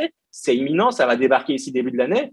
Euh, quand Coinbase, avec leur, j'ai même plus les chiffres en tête, j'ai l'impression qu'ils ont 200 millions de clients, 200 millions d'utilisateurs Coinbase inscrits. Quand leurs 200 millions d'utilisateurs vont s'intéresser aux NFT, sachant que les NFT pour le moment, on parle de moins d'un million de personnes qui, qui, qui sont sur OpenSea, par exemple. OpenSea, c'est la plus grande marketplace NFT pour, au monde. Ils n'ont même pas un million d'inscrits. Quand les 200 millions d'inscrits Coinbase vont débarquer dans les NFT et que, à côté de ça, la NFT photo a commencé à prendre de plus en plus d'intérêt aux yeux des collectionneurs, mais en fait, si toi, tu n'as jamais vendu depuis six mois, je te garantis que l'année prochaine, dans un an, tu as, fait des ventes. Parce que as, là, tu as un marché de 1 million de clients, mais dans un an, tu as un marché de 200 millions de clients. Donc, tu as vraiment tout intérêt à être ultra solidaire avec tout le monde parce que we all gonna make it. Wag me, wag me. mais en fait, c'est ça qui, tu vois, moi, c'est euh, quand j'ai quand j'ai commencé, bah moi j'étais au early early stage de l'influence voyage, tu vois, et, et c'est vrai que c'est triste parce que j'ai jamais compris en fait moi comment c'était possible cette mentalité chez les influenceurs voyage, parce que je me dis s'il y a bien une euh, une sphère, une thématique où les influenceurs doivent être solidaires et bienveillants, c'est le voyage. Je veux dire, si tu es justement dans le voyage, c'est que tu as compris les enseignements que le voyage t'a apporté. La bienveillance, on tend la main, on est, tu vois, on est tous là aussi pour dire, OK, humilité, euh, dépassement de soi, bienveillance, etc. OK, je peux te dire, c'est totalement l'inverse. C'est, tu fais un contrat, justement, dire putain, c'est lui qui l'a eu, ah là, mais moi j'aurais trop voulu faire ce contrat, etc. Mais je disais, mais les gars, vous comprenez rien en fait. Si moi aujourd'hui j'arrive à entre guillemets évangéliser et convaincre cet office de tourisme là ou ce client là d'investir sur moi, c'est-à-dire sur l'influence voyage. Je le fais cette année, mais qui va le faire l'année prochaine? Ça va pas être moi, ça sera bien quelqu'un d'autre. Et si on pense tous comme ça, de se dire, ben chacun essaie de convaincre quelqu'un de bosser avec vous, et ben après ça va tourner. Et en fait, c'est c'est tu évangélises le marché, c'est-à-dire que t'es plus en train d'essayer de croquer un, petit camembert comme ça, un petit babybel que tu vas diviser en 100 tranches. Tu vas essayer de commencer à faire un énorme cheesecake où tout le monde va pouvoir se régaler. Mais pour ça, faut faut mettre les mains dans la pâte, tu vois. Et il faut, mettre les mains dans la pâte il faut des pionniers, il faut des gens. Et moi, c'est ce que, euh, c'est ce que j'ai commencé à faire, tu vois, dans l'influence voyage. Je disais tous, oui, mais je, oui, mais moi, je fais des voyages de dis, mais arrêtez, les gars. Arrêtez de venir chialer que personne vous paye si vous acceptez toujours de voyager et de produire du contenu et de, et, de et gratuitement, je fais c'est normal, c'est normal. En fait, il y a même pas de, en fait, tu te, c'est le serpent qui se mord la queue. Tu, en fait, vu que tu veux tellement voyager que bah t'acceptes le truc qui est gratuit et, et, tu, on va te prendre pour de la merde et tu vas faire un peu tout ce qu'il faut faire. Et après, tu vois, mais je suis pas payé. Ben c'est normal, t'as accepté. Et à un moment, il faut prendre des risques, il faut se soutenir, il faut évangéliser. C'est ce que j'ai essayé de faire moi euh, quand j'ai commencé l'influence voyage. Ça m'a plutôt euh, ça a plutôt marché pour moi puisque je l'ai fait pendant 10 ans et je me suis très bien porté. J'étais dans les, dans les top 1, 2, 3 pendant bah, toute ma carrière. Mais c'est parce qu'il y a un tu fais des choix et surtout, moi, j'ai toujours, toujours, ce, ben, ce que vous faites là dans votre communauté de NFT photo, c'est moi, je, je, mets en avant les autres. Il y a pas de problème. Si t'es pas en train de me tirer dans les pattes, viens, je te mets en avant. Je fais des, il y a pas de problème. Mais le problème, c'est que il y a très peu de gens comme ça parce qu'ils pensent que si tu mens, en fait, le monde aujourd'hui, les gens ne comprennent pas, c'est que c'est un monde d'abondance. Du fric, il y en a partout. De la, donc du business, il y en a partout. Des opportunités, il y en a partout. C'est pas parce qu'un mec à côté il te prend, il mange un morceau que tu n'en auras pas dix morceaux à côté. En fait, c'est à toi d'aller chercher les autres morceaux. Sauf que vu que l'autre il a mangé un morceau, il dit ah ben je le vois qu'il existe ce morceau-là, donc c'est celui-là que je vais vouloir. Mais t'as rien compris en fait. Et dans le monde des NFT c'est pareil. C'est dans le monde, c'est en fait créer la demande, créer l'envie, créer la tendance. Et comment tu fais? Eh ben c'est comme et ça pour le coup ils ont été très forts les youtubeurs français, euh, les euh, les Norman, les Cyprien, les Natou, les Mister V. Ils étaient tous au début dans les vidéos de des uns et des autres. ils étaient toujours en train de faire des collabs. Ils n'étaient pas en train de se dire, bah, si je fais des vues, euh, bah, mais je ferai moins de vues. Bah, non, connard. C'est-à-dire que tout le monde va avoir envie de vous regarder toutes les vidéos, en fait. Pas parce que tu as regardé une vidéo de 5 minutes que tu peux pas regarder une vidéo à côté de 5 minutes. ah non, j'ai mon quota de 5 minutes de rigolade. Et c'est ça, en fait. Et, et, je rajouterais même, il y a un truc que les gens n'ont pas, et enfin, c'est qui est le mal de notre génération à tous, c'est le manque de patience. Parce que, comme tu disais, euh, on, on, parle des blogueurs voyage, on parle des NFT. Ici, le gros problème de, de toute notre génération, c'est que tu veux de l'instant, un instant win, quoi. Tu veux un win instantané. Tu veux te dire, putain, Alex Viso, il vient de signer un contrat de influence voyage à 10 000 balles. Le putain, je veux 10 000 balles demain, quoi.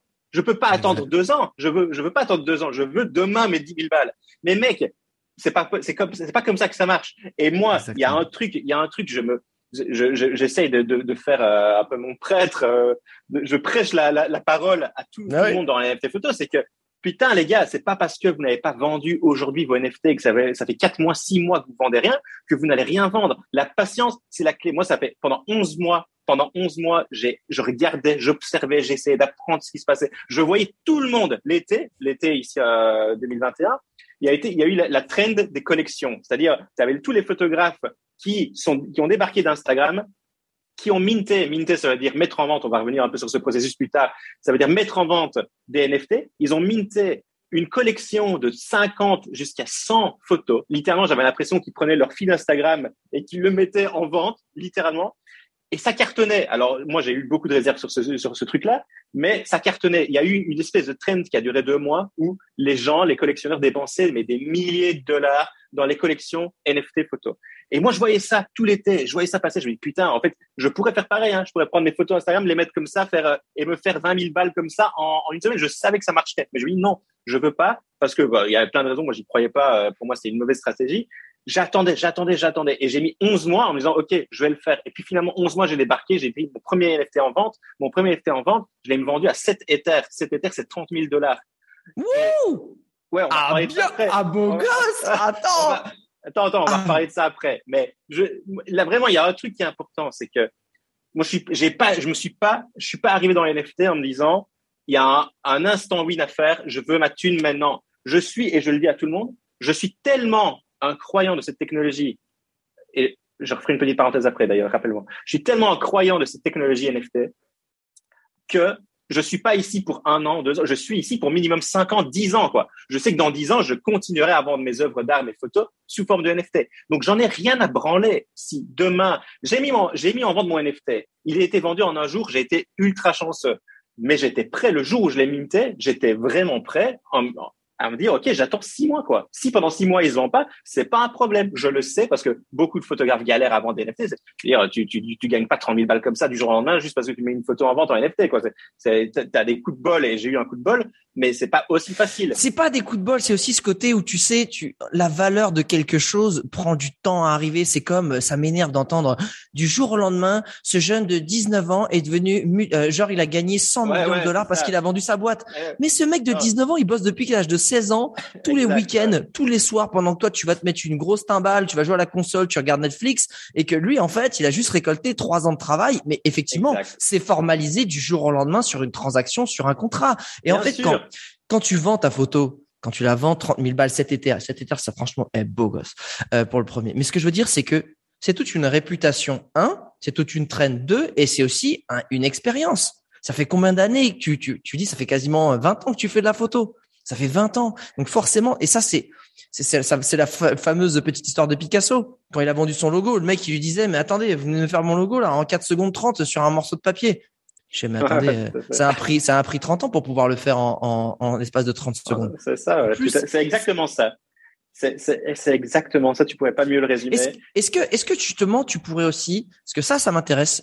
donc le mintage, minter, c'est vraiment rendre. Euh, il y a, ça va être verrouillé d'une certaine façon. C'est-à-dire que ton image, ton art va être verrouillé à travers un smart contract. Donc un smart contract, c'est comme un contrat papier, hein, clairement, où il y a tout ce que tu, que tu vas signer. sauf que, bah, au lieu d'être sur un papier qui est chez le notaire ou chez toi et qu'en format papier qui se perd, qui se brûle, etc c'est réparti sur la blockchain sur des milliers d'ordinateurs. Donc, il est un hackable, incopiable et que tout le monde peut y avoir accès. Donc, c'est transparent. Comment tu fais ce process-là quand tu es photographe? Là, je suis, je suis un putain de photographe. Je suis Alex Viseo. J'ai photographié un putain de chameau en train de faire caca dans le désert en Iran du Dachelout. Je me dis, ça va être marrant, beau. Il y a un petit peu des trucs. Comment je fais pour le NFTiser et le minter? Bon, alors il y a, il y a euh, la première chose à savoir, c'est, on part du principe que tu sais un peu ce que c'est la blockchain. Et il n'y a mhm. pas qu'une blockchain. Il y a plein de blockchains différentes. Aujourd'hui, moi, j'ai vendu sur la blockchain Ethereum, qui est la plus populaire pour les NFT mais tu as la blockchain Solana, tu as la blockchain Tezos, qui sont deux autres blockchains, je vais citer juste ces deux-là, qui sont deux autres blockchains, surtout la Tezos, très populaire dans le milieu des NFT, surtout du Alors, je, vais faire une parenthèse là-dessus pour que les gens comprennent. C'est que en gros, euh, une blockchain, c'est comme, euh, c'est comme en fait, il y avait des autoroutes, des nationales et des départementales. Euh, je dis pas que alors là les autoroutes tu vas dire ah bah du coup c'est beaucoup plus puissant si c'est sur Ether. Non c'est juste de se dire c'est un réseau de communication par lesquels passent les informations circulent les échanges les transactions et que du coup eh bien, tu crées une blockchain qui va être plus elles sont nouvelles, souvent plus, alors elles sont pas forcément adoptées par tout le monde, mais elles vont être sécurisées, elles vont avoir des fonctionnalités supplémentaires, elles vont consommer moins, d'énergie. Il y aura moins d'embouteillage aussi. Effectivement, si tu, si tout le monde est sur la première artère sur le périph, là, tu crées un périph secondaire, euh, les gens connaissent pas trop, hop, hop, pour l'instant, tu l'utilises. Donc, c'est aussi ça. C'est-à-dire que qui dit crypto dit aussi, ben, des, des différents réseaux sur lesquels tu peux décider de te dire, je vais mettre ma bagnole ici, mon œuvre d'art là, etc. Excuse-moi, c'était la parenthèse. Non, non, mais tu fais bien. C'était une très bonne explication et analogie d'ailleurs. Mais donc, euh, déjà, tu vas commencer par choisir ta blockchain, sachant que aujourd'hui, la plus populaire, c'est Ethereum. C'est celle sur laquelle il y a le plus de collectionneurs pour le moment, mais c'est aussi celle qui va te coûter le plus cher parce que quand tu mintes ton NFT, quand tu vas mettre en vente ton NFT, tu vas devoir payer des frais de transaction. On appelle ça des gas fees. Et ces gas fees vont être beaucoup, beaucoup, beaucoup plus chers sur la blockchain Ethereum que par exemple sur la blockchain Tezos ou Solana. Euh, déjà, c'est un premier choix que tu vas devoir faire. Est-ce que j'ai beaucoup d'argent à investir pour potentiellement mettre un NFT en vente sur Ether et potentiellement toucher plus d'investisseurs et de collectionneurs qui sont peut-être plus, plus riches ou j'ai pas beaucoup de thunes, j'ai que 10 euros sur mon compte en banque et euh, j'ai envie que le mintage de mon NFT me coûte rien du tout. Bah, du coup, tu vas peut-être privilégier la blockchain euh, Tezos ou Solana qui va te coûter beaucoup moins de gas fee que sur Je reviens, je reviens sur les gas fees. On peut, pour continuer sur le parallèle, la métaphore de l'autoroute, c'est comme si justement, tu vas dire, je vais sur Ether. Bah, sur Ether, pour rentrer sur l'autoroute, eh ben, il va falloir que tu payes le péage tout simplement pour être là où tout le monde est et que finalement, toi, tu as envie de mettre ton œuvre d'art sur la station-service où il y a tout le monde, tout le monde, tout le monde qui passe. Et toi, t'as pas de thunes, donc tu as envie d'avoir des, euh, des gas fees, donc un péage qui est soit inexistant, soit presque ridicule. Tu vas aller sur le Solana, par exemple, ou sur d'autres. Mais là, forcément, euh, bah, ton petit café qui est sur le bord de la départementale, et il aura peut-être évidemment moins d'acheteurs potentiels puisqu'il y a moins de fréquentation. Exact. Et alors, juste pour préciser aussi, les gas fees sont absolument aléatoires. C'est-à-dire, c'est pas, c'est pas comme un péage, c'est pas un prix fixe. Donc, je peux pas te dire aujourd'hui, ça va te coûter 200 balles pour minter ton truc sur Ethereum. Ça, va ça dépend, en fait. On va, et pour reprendre ton analogie, ça va dépendre du trafic qu'il y a sur la, sur ton autoroute. Donc, plus il y a de transactions à un moment donné sur la blockchain, plus tu vas payer des gas fees élevés. Euh, c'est pour ça que tu as plusieurs outils qui existent qui vont t'alerter quand les fees euh, sur Ether sont vraiment très bas.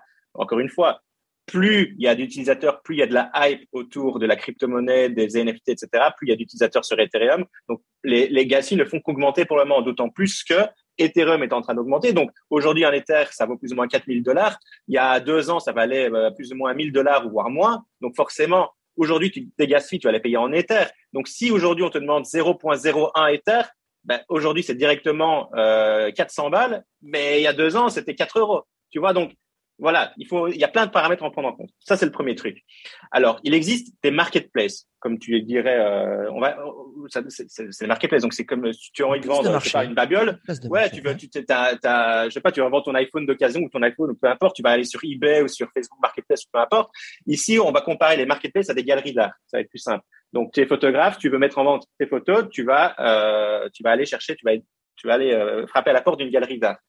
Alors, aujourd'hui, dans la vie réelle, si tu as envie d'exposer tes photos pour les mettre en vente dans une galerie d'art, tu as plein de sortes de galeries d'art. Tu as les super cotés, super exclusives où là, tu as absolument zéro chance d'être accepté si c'est pas eux qui viennent te chercher. Donc ça, on parle vraiment de super curated, highly curated euh, marketplace galerie d'art où là, bah, tu as juste à prouver que tu es bon et tu dois envoyer ta candidature et si tu es accepté, tant mieux. Aujourd'hui, sur la blockchain Ethereum, l'équivalent de ça, ça s'appelle super rare. C'est c'est vraiment, c'est le top du top. C'est là que les plus grands artistes du monde entier euh, sont, et c'est aussi là où tu as le plus de chances de vendre très cher. Et puis en dessous, juste en dessous, tu as euh, une marketplace qui s'appelle Foundation. Foundation, c'est, on va dire que c'est assez select dans le sens où c'est pas eux qui vont t'inviter, mais tu dois être invité par un autre artiste. C'est-à-dire que ah, ça, ne fonctionne que sur invitation, et ça ne fonctionne que par recommandation. Chaque artiste ne va pouvoir inviter d'autres artistes que si lui-même réalise des ventes. Si, si tu as un compte sur Foundation et que tu n'as encore jamais vendu, tu vas pas pouvoir inviter d'autres potes. OK? Donc ça ne fonctionne que sur recommandation et sur invitation. Donc là, ben voilà, il y a un petit tri qui se fait aussi. Euh, les, les, invitations Foundation sont quand même assez facilement à trouver, facile à trouver. Donc on va dire que c'est select, mais pas trop. Et puis juste en dessous, je te cite que trois parce que tu en as une dizaine de marketplaces sur Ethereum. Juste en dessous, alors tu as OpenSea, qui est alors la, la, marketplace la, la, plus grand public. Donc, tout le monde peut créer un compte sur OpenSea et vendre des NFT sur OpenSea. Et OpenSea, non seulement c'est une marketplace, mais c'est aussi, euh, comment est-ce que je pourrais définir ça? C'est un site qui va euh, afficher tous les NFT qui sont mintés sur la blockchain Ethereum. Donc, potentiellement, si tu mintes un NFT sur Foundation qui est qui fait partie de la blockchain Ethereum, qui fonctionne avec aussi moteur de recherche finalement. tu vas pouvoir tu vas pouvoir retrouver ton NFT de Foundation sur OpenSea, mais bon après c'est non, je vais pas rentrer dans ces détails là. Tu vas pouvoir retrouver ton NFT Foundation sur OpenSea, ok? Je vais pas je vais pas rentrer dans les détails de custom smart contract etc. etc. Donc aujourd'hui si tu es un photographe et que tu as envie de mettre en vente ton NFT, premier choix quelle blockchain? Euh, par exemple, si sur la blockchain Tezos dont j'ai parlé, qui est beaucoup moins cher, tu as des marketplaces. La plus populaire aujourd'hui, elle s'appelle Object, O-B-G, O-B-J-K-T, object.com. Et l'autre, c'est Hikenunk, H-I-C-E-T-N-U-N-C. Hikenunk. Euh, tous ces liens euh, seront envoyés. Me, tu m'enverras tous ces liens que je ferai figurer dans la description du podcast. T'enverrai les liens. Et donc ça, voilà, c'est les deux populaires aujourd'hui. Tu vas sur Object ou Nunk, qui sont les deux grosses marketplaces NFT euh, sur la blockchain Tezos. Et si tu veux sur Ether, ben soit tu as vraiment énormément de bol t'es accepté sur SuperRare, bah là t'as pas hésité, tu vas sur SuperRare direct. Soit t'as un pote qui est sur Foundation et t'as chopé une invite, bah tu vas sur Foundation. Soit t'as pas de pote et t'es nul, tu vas sur OpenSea. Je, mais non, mais c'est pas vrai, c'est pas. En fait, c'est exactement ça que je voulais comme résumé. Maintenant que je suis sur OpenSea, parce que j'ai pas de pote et que mon chameau qui fait caca dans le désert d'Iran, euh, bon voilà, j'ai pas été accepté sur SuperRare. Comment je fais? Je me crée un compte et qu'est-ce qui se passe après? Alors, quelle que soit la, marketplace sur laquelle tu vas, euh, tu, tu, tu vas aller, tu vas pas créer un compte comme à l'ère du web 2.0, c'est-à-dire adresse email, mot de passe. Ça marche pas comme ça. Tu vas créer un compte grâce à ton wallet, ton portefeuille, qui va être un portefeuille MetaMask. Alors MetaMask, euh, tu vas sur le site, je sais plus c'est quoi, je crois que c'est metamask.io, mais euh, faudra, faudra que je confirme ça parce qu'il y a beaucoup de scams, donc il faut vraiment bien envoyer la bonne URL. je pense que c'est .io de, de mémoire. MetaMask, c'est quoi? C'est un portefeuille virtuel qui va en fait te générer une adresse Ether. Une adresse Ether, c'est une adresse unique qui est euh, qui, qui, qui, est un code comme numéro de téléphone.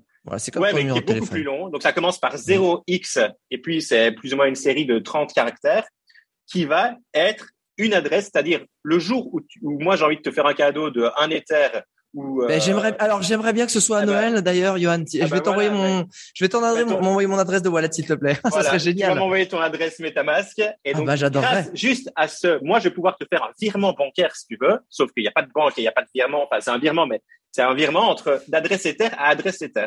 Et si je peux me permettre de faire la parenthèse, c'est pour vraiment que les gens se rendent compte, c'est comme un compte bancaire, mais qui n'est pas rattaché à une banque, puisque l'argent n'est pas sécurisé dans une, un établissement bancaire, c'est dans la blockchain, donc c'est dans la sphère de qui est répartie, sécurisée partout. Ce qui fait que tu es le seul responsable de ton argent, de tes informations et de la protection euh, de tout ça.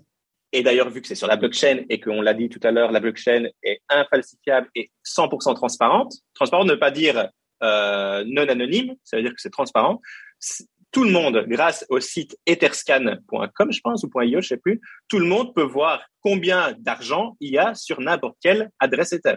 Donc, si toi, je te donne mon adresse Ether, tu peux aller voir combien d'Ether j'ai dessus. Parce que tout est transparent. Ouais, mais je pense que tu dois être blindé, toi. Non, mais alors, attends, attends. Alors, tu commences avec MetaMask, mais tu, chaque personne n'est pas obligée d'avoir qu'une seule adresse Ether. C'est-à-dire que moi, j'ai mon MetaMask qui est mon finalement, déjà, j'ai deux MetaMask. J'ai mon professionnel sur lequel, avec lequel je vends mon œuvre d'art, et puis j'ai mon privé avec lequel j'investis et j'achète des NFT. J'ai deux trucs différents. Euh, tu peux avoir aussi des hardware wallets. C'est un peu plus compliqué, mais en gros, c'est c'est non non, c'est pas compliqué. C'est en fait c'est simplement que c'est comme toutes les informations. Voilà, c'est comme toutes les informations que tu as en digital sur ton ordinateur. Tu vas les entre guillemets les sécuriser, c'est-à-dire que tu vas les rendre, on sait jamais palpables sur une clé USB euh, un peu sécurisée elle aussi, parce que au cas où ton ordinateur il crache, que euh, bah en fait tous tes mots de passe ils étaient aussi à l'intérieur sur un fichier de ton ordinateur ou alors qu'il y a un hacker ou qu'il y a un hacker qui a hacké ton MetaMask tout simplement. Exactement, exactement. Ça reste jamais qu'une extension Chrome. Hein. MetaMask, c'est jamais qu'une seule petite extension sur Chrome qui est ultra facilement, facilement hackable. Donc, il est bien, en fait, il est conseillé à tout le monde de jamais garder ses fonds euh, que tu as envie de garder. Donc, si tu veux investir, tu veux trader, vendre, acheter des NFT euh, au jour le jour, bah, garde euh, une petite somme pas trop grosse sur ton MetaMask. On va appeler ça un hot wallet parce que ça va être ton compte en banque courant, quoi, ton compte courant. Mais tes fonds, tu vas les foutre sur un hard wallet qui qui pourrait être hacké aussi en fin de compte, mais qui va toujours te donner une, une couche de protection supplémentaire parce que tu vas toujours devoir physiquement avec des boutons sur ta clé valider chaque transaction. Donc c'est pas possible que Enfin, ça, rajoute juste une couche de, protection supplémentaire. Bref, c'était juste la petite parenthèse. Non, mais c'est important euh, aussi de comprendre ça, hein. parce qu'en fait, ce qui est important de comprendre dans euh, la dématérialisation aussi euh, et le de, bah, de, de la monnaie, finalement, de la digitalisation des, des crypto-monnaies, c'est qu'on enlève en fait euh, la responsabilité des banques parce qu'il n'y en a plus. Mais comme toute grande liberté vient des grandes responsabilités. Bien sûr. Et tu pourras plus dire ah ben on m'a piqué mon argent, du coup vous pouvez me rembourser, je me suis fait piquer ma carte bleue. Ça existera plus. C'est-à-dire que oui, tu paieras plus de frais de banque et que les banques tu leur dis fuck. Par contre, si tu t'arrives quoi que ce soit, tu bah on, tu oublies tes tes accès, ta secret ta secret phrase, etc. C'est que toi en fait. Tu es le seul responsable. Et, et, finalement, je trouve ça super intéressant, c'est-à-dire on remet la responsabilité des gens dans ce que ce qu'est la liberté. La liberté, c'est important. La liberté, ça a de la valeur. Il faut pas non plus la, donner comme ça à n'importe qui. Mais du coup, c'est important de faire attention à ça. C'est important de faire attention à où est-ce qu'on le met, où est-ce qu'on le store, comment on est à câble, etc. Donc ouais, non, c'est, c'est important de préciser. Tout à fait. Donc, je continue le petit tuto. Donc, une fois que tu auras créé ton compte MetaMask et que MetaMask t'aura généré une, euh, une adresse Ether, tu vas aller sur OpenSea et tu vas faire euh, sign up. Tu vas t'inscrire sur OpenSea et là, il va te dire connecte ton portefeuille wallet, ton MetaMask. Donc, tu vas le connecter, tu vas juste cliquer sur un bouton, tu vas voir ton extension Chrome qui va se développer et qui va vouloir te dire, OK, valide cette transaction-là. Ça va rien te coûter, c'est une transaction gratuite. Euh, et là, tu vas te créer un compte OpenSea qui va être lié directement à ton MetaMask. C'est-à-dire, chaque fois que tu reviendras sur OpenSea, tu vas devoir te connecter via ton extension MetaMask. OK? Euh, Et c'est comme ça que tu crées un compte sur OpenSea qui est donc c'est un compte qui tu te connectes pas avec une adresse email, tu te connectes pas avec un mot de passe, c'est tu te connectes, tu dois avoir ton MetaMask actif à côté de toi. Une fois que tu as créé ton compte sur OpenSea, bah alors là c'est tout con, tu vas dans créer NFT, minter NFT et là bah tu uploads une image, euh, ah. tu uploads une image, tu mets un, titre, tu mets une description, tu mets un prix. Alors là, soit tu, tu mets un prix, je sais, j'ai jamais fait sur OpenSea, je sais plus exactement quelles options sont disponibles, mais soit tu as euh, la possibilité de, de, demander des offres. Donc, tu attends que les offres arrivent et puis quand tu as une offre qui te convient, tu la valides. Soit tu demandes un prix d'achat immédiat, soit tu fais des ventes aux enchères. Euh, tu commences avec un prix de réserve et puis tu attends les enchères. Tout de suite, il y, a moi une question qui me vient, c'est euh, comment comment comment ils font? Comment c'est possible que ça se dire moi tu sais quoi? Eh, J'ai fait un petit screenshot de ta jolie photo sur Instagram. J'en ai fait un JPEG, je vais sur OpenSea et je fais genre que c'est ma photo. Comment comment c'est possible Très bonne, ça très bonne question. Très bonne Mais bien, mais je question. pose que des putains de questions. Mais ouais, je sais, mais en fait, euh, écoute, ça arrive tous les jours. ça, le- ça arrive tous les jours. Ça arrive tous les jours que euh, tu as des, tu, tu as des, des petits scammers, des petits arnaqueurs qui essayent d'impersonnifier euh, des artistes déjà reconnus en, en se faisant passer pour eux ou, même pas. Hein. Ils se font passer pour euh, le nouvel artiste qui débarque, on ne sait pas où, mais qui fait de l'art qui n'est pas le leur. Ça arrive tous les jours. Donc dans ce cas-là, malheureusement, ben, ça, malheureusement, tu vas avoir des collectionneurs non avertis qui vont se faire avoir et qui vont payer peut-être pas le prix auquel le vrai artiste aurait payé parce que bon euh, voilà peut-être pas mais qui vont peut-être payer acheter un NFT sans sans vraiment savoir d'où ça vient et là dans ce cas-là ben malheureusement il y a rien à faire mais par contre si toi tu es l'artiste et que tu vois qu'on t'a impersonnifié alors là tu n'as qu'une seule solution à faire c'est juste déjà essayer de contacter l'arnaqueur mais tu as peu de chances qu'il te réponde il faut juste que tu contactes OpenSea quoi tu contactes le, le service OpenSea pour le moment encore une fois, on est tellement tôt qu'on parle de petites boîtes, petites organisations. La, la team OpenSea, qui est la plus grosse marketplace NFT au monde pour le moment, euh, je pense pas qu'il y ait euh, 20 employés là. Enfin, bon, Ah c'est ouais. encore, encore une mini team, quoi. Tu vois, donc euh, on est vraiment très, très, très, très tôt. Ouais, donc la modération, elle est, ouais, ok, ça va pas Ouais, donc super là- vite. Donc, donc voilà, juste, euh, il faut juste que tu contactes le service client, soit par leur site, mais ils sont un peu débordés, soit par tu- tu- tuteur directement, et, et ils sont assez réactifs. Pour ce genre de cas, ils sont vraiment très réactifs. Oui, dès que ça, tu dis, ça en voilà, va de la moi. réputation de leur plateforme. Bien sûr, donc bien sûr. Euh, mais voilà, effectivement, tu peux tout à fait screenshotter un truc et dire c'est mon truc et, et le vendre. Après, encore une fois, OpenSea, euh, vu que c'est grand public, vu que tout le monde peut y avoir accès, c'est pas aussi simple. C'est pas parce que tu vas, tu peux aller, euh, je sais pas moi, je, prenons euh, Steve McCurry qui est un photographe ultra connu, tu vas aller screenshotter une de ses photos. Tu vas pas te faire passer pour Steve McCurry, mais tu vas dire que c'est toi qui as pris cette photo-là, tu vas la mettre en vente en NFT. Je te garantis pas qu'elle va se vendre directement parce que c'est c'est- on, parle, ça va être ton NFT va être une mini goutte d'eau dans un océan d'NFT. Pour le moment, on parle de millions d'NFT disponibles sur, OpenSea. Donc déjà, il faut que quelqu'un trouve ton NFT. Pas parce que tu vas impersonnifier quelqu'un ou lui voler sa photo que tu vas la vendre immédiatement. C'est pas, c'est pas aussi facile que ça. Euh, voilà. Donc ça, c'est un peu pour résumer euh, tout. Alors encore une fois, on n'est pas sur du Web 2, on est sur du Web 3. Donc tout ce que tu mets, tout ce que tu mintes sur la blockchain ne peut plus être modifié. Donc au moment où tu as uploadé ta photo, tu as choisi ton titre, ta description et que tu cliques sur Mint, quand tu vas cliquer sur Mint, ton MetaMask va s'ouvrir et va dire vous devez vous devez payer autant de gas fee parce que tu as une transaction Ethereum qui se crée et c'est là que tu vas payer tes gas fees. Une fois que tu as validé la transaction, tu vas avoir tu tu vas devoir attendre entre 10 secondes et plusieurs minutes, ça dépend encore du trafic sur l'autoroute, euh, que la transaction soit validée sur la blockchain Ethereum. Une fois qu'elle est validée, toi, tu peux plus changer la description, ni le titre, ni quoi que ce soit de ton NFT. Le NFT, il est sur la blockchain et c'est fini, quoi. Tu peux plus jamais rien changer. Par contre, tout l'historique, l'historique à venir, forcément, vu que tu viens de le minter, mais donc, toutes les offres que tu vas recevoir sur ton NFT, les futurs acheteurs, les futurs, futurs, futurs acheteurs, etc., tout sera traçable et ce sera, tout sera écrit et décrit et listé sur la page OpenSea de ton NFT, quoi. Donc, dans 10 ans, tu peux revenir sur ton NFT et tu peux voir qu'en 10 ans, tu as Yohann Ulos qui t'a acheté un NFT, ce NFT-là pour un Ether et puis Yohann Ulos l'a revendu à machin bidule pour deux Ethers, etc., etc. Et tu peux voir tout l'historique. Tout est un, traçable et. Mais C'est comme en fait un, c'est comme des. Ce qui se passe sur la blockchain, c'est que c'est comme un notaire, un grand notaire public et mondial en fait, qui au lieu d'être super opaque et tu vas dans un cabinet avec un rendez-vous avec un mec, ben c'est accessible à tous et surtout tu n'as plus besoin de d'un notaire physique pour pouvoir faire ça puisque ça se fait automatiquement. J'adore, que tu dis ça parce que je le dis ça à tous- ceux à qui j'essaie d'expliquer les NFT. Je leur dis, parce que per- personne ne me croit quand je leur dis dans 5 ans, 10 ans, le monde entier utilise les NFT. Parce que quand je vous disais, c'est pas tant que que les. NFT.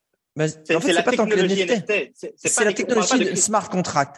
En fait, c'est-à-dire que NFT. demain, On parle pas de crypto art ici, on parle des NFT. Ouais, C'est-à-dire, exactement. moi, demain, dans 5 ans, je vais pas chez le notaire pour acheter ma nouvelle maison. Je Exactement. vais, je t'achète ta maison à toi. Ben, en fait, on va plus chez le notaire. Mais moi, j'achète déjà- j'achète- ta maison, quoi. j'ai déjà investi sur des maisons par exemple aux États-Unis en NFT en fait, c'est-à-dire que euh, la, la maison, je sais pas, elle va, elle va valoir 300 000 dollars. Les mecs, ils la fragmentent en token de 50 dollars et tu peux acheter une fraction et ça crée un smart Exact. contract qui fait que ma rente en fait sur le loyer va être peut-être de je sais pas 0,5 centimes sur l'année, etc. Et c'est en fait c'est exactement ça, c'est que oublie demain n'importe quel contrat que tu vas avoir en vente, que tu vas avoir en assurance, ce sera uniquement uniquement des smart contracts sur la blockchain. Ça, d'ici 15 à 20 ans, mais quand je dis dans ces 5 à 10 ans, il y aura ah plus oui, de contrat bah, papier. non, c'est sûr. 5, 5 à 10 ans, ce sera, ce sera wipe, ça sera wipe up tout le reste, tu vois. Et c'est, vraiment ça. Parce que c'est infalsifiable et c'est euh... et c'est simple. Aujourd'hui, aujourd'hui, toutes les marques, enfin toutes les marques, non, les premières marques sont en train de débarquer dans les NFT. Pourquoi? Qui, qui, vient d'annoncer euh, qui débarque dans les NFT Nike il y a trois jours. Une semaine avant, c'était Adidas. Avant, c'était euh, Visa, les cartes de crédit. Aujourd'hui, je te prends un exemple très concret. Aujourd'hui, tu veux acheter un sac Louis Vuitton pour ta meuf et tu te dis, pour toi, euh, tu te fais plaisir avec un sac Louis Vuitton si tu veux. Je, sais pas. Euh, ouais, non, ce serait pas mon genre, mais ah, tu veux, on part sur cette hypothèse. Tu, tu veux t'acheter un sac Louis Vuitton, forcément. Ben, soit tu es blindé de thunes, tu vas dans une boutique Louis Vuitton, tu vas le payer le prix plein, ou tu vas dire non, je suis un peu de la, je suis un peu de la dette, je vais l'acheter en seconde main. Ton, sac Louis Vuitton seconde main, tu absolument aucune preuve officiel que tu vas acheter un authentique. Le mec va pouvoir, voir, je sais, honnêtement, j'ai jamais acheté ça Louis Vuitton, j'imagine que ça vient avec un espèce de certificat d'authenticité ou un truc comme ça quand tu achètes un Louis Vuitton, j'en sais rien. J'imagine que ton vendeur, ton seconde main, il va te dire, bah voilà, euh, voilà mon sac Louis Vuitton, je te le vends pour 500 euh, balles et voilà, je te donne un certificat d'authenticité est, c'est du physique, donc tout est falsifiable, tout est, on va dire que tout est falsifiable. Demain, dans cinq ans, tu vas acheter un sac Louis Vuitton à la boutique, ton sac Louis Vuitton, il va venir avec un QR code qui sera lié au NFT de ton truc. Donc Louis Vuitton, qu'est-ce qu'il va faire? Louis Vuitton, il va créer son adresse Ethereum qui va être louisvuitton.eth. Il va minter chaque année, on va dire, voilà, moi, je ne sais pas combien de sacs par an Louis Vuitton produit, on va dire qu'il produit 10 000 sacs par an. 10 chaque année, Louis Vuitton va minter 10 000 NFT chaque NFT sera associé avec un sac Louis Vuitton et chaque sac Louis Vuitton à l'intérieur tu un QR code qui sera qui va te lier vers l'adresse Ether, le contrat de chaque NFT. Donc quand tu achèteras dans 5 ans, dans 10 ans un sac Louis Vuitton en seconde main, tu auras absolument zéro doute sur le fait que c'est un vrai ou pas parce que ce sera lié au NFT Louis Vuitton. Donc ça, c'est un simple cas de figure que moi je me suis scénarisé, je l'ai lu nulle part, mais c'est comme ça que je vois l'avenir.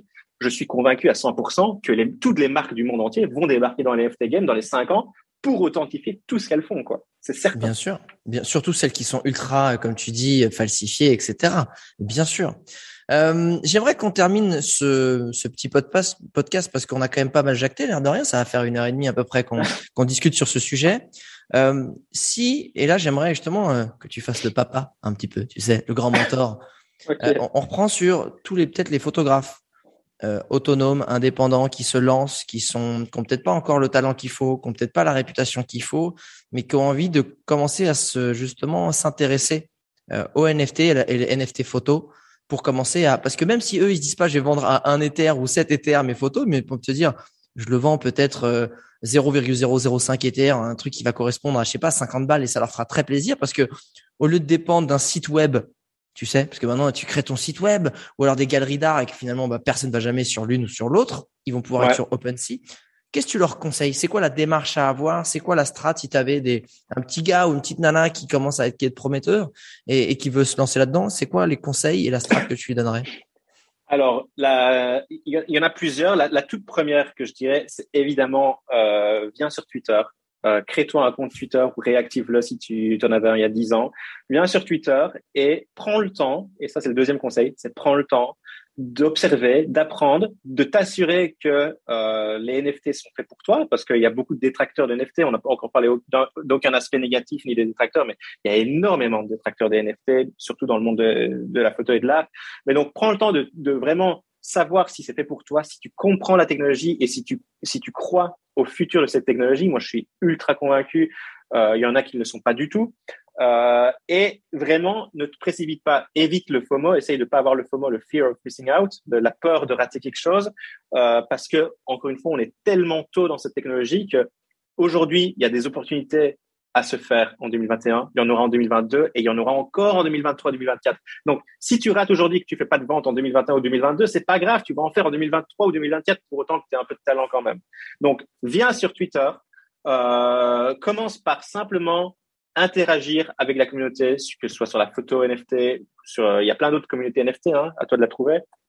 Interagis avec les artistes, trouve-toi, crée-toi une petite audience, crée-toi une petite euh, une petite fanbase, quoi, ou en tout cas une communauté de gens qui vont interagir avec toi, qui vont te souhaiter un GM, GM tous les matins, qui vont, voilà, ça va être ta petite base de potes NFT où tu vas te créer une petite base de potes et tous les matins, euh, bah voilà, vous vous retrouverez, tu vas être content de voir sa, son, son avatar et eux seront contents de voir le tien.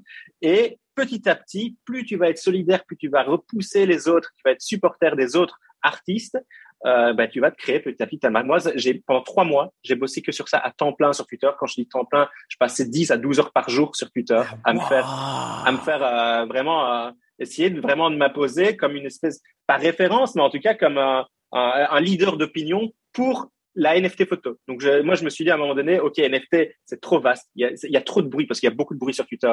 Il y a tellement de domaines différents en NFT que moi, je me suis dit, ok, euh, je voyais tous mes potes artistes photographes sur NFT Twitter parler un peu de, de photos, mais pas que quoi. Et moi, je dis non. Moi, je, je suis photographe. Moi, je vais pas faire d'autres types d'art. Oui, j'ai investi dans d'autres types d'art NFT, mais moi, j'ai envie de vendre en tant que photographe. Donc, j'ai 100% de ma com sur Twitter va être exclusivement dédiée à la NFT photo. Alors, il va falloir que je parle anglais. Euh, pour le moment, il n'y a pas encore une grosse communauté, voire en fait, elle, elle, elle n'existe pas encore la communauté NFT photo eh, en double raison, ça te permettra d'apprendre l'anglais, c'est parfait.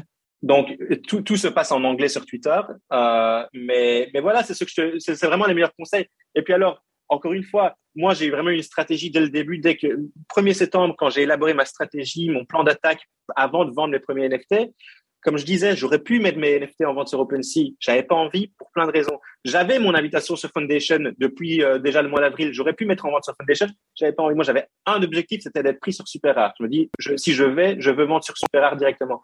Donc, j'ai appliqué, j'ai envoyé ma candidature, j'ai été refusé.